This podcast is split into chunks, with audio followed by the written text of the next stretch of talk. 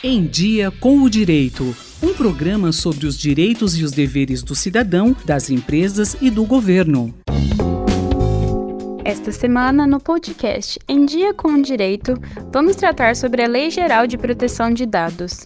Neste episódio, quem fala sobre o tema é o João Gabriel Marques Costa, aluno da graduação da Faculdade de Direito de Ribeirão Preto da USP e pesquisador na área de aspectos comparativos entre o Regulamento Geral sobre a Proteção de Dados da União Europeia e a Lei Geral de Proteção de Dados brasileira.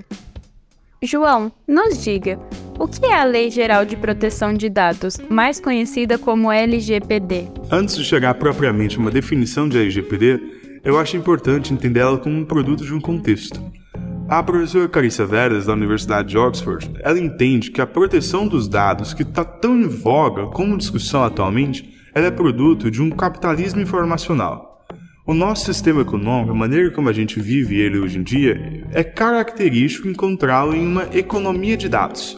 Isso quer dizer o quê? Que todos os nossos dados eles são entendidos como objetos comercializáveis. Eles podem ser vendidos, comprados, a eles é atribuído um altíssimo valor de mercado. Até porque isso é relevante para cadastro, publicidade e tantas outras coisas que nos cercam hoje. Então, nesse grande contexto, a LGPD surge como uma tentativa normativa de oferecer uma proteção para os nossos dados.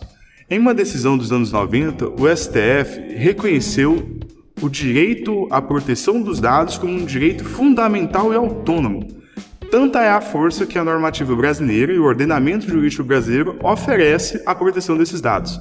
A LGPD surge para isso, para obrigar todo mundo que vai tratar os dados das pessoas naturais a ser extremamente transparente com o que vai fazer com eles, no que vai administrar, como vai proteger, para que esses dados serão utilizados e afins.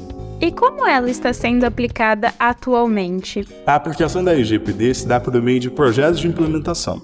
E a premissa disso é muito simples.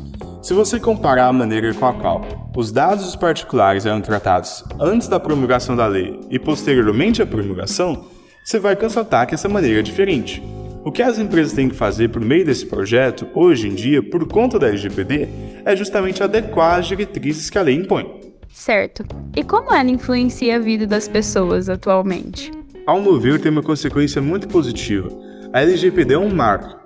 Um marco na tentativa de garantir aos particulares que os seus dados serão bem cuidados pelas empresas, que as empresas não utilizarão os dados da maneira como elas bem entenderem.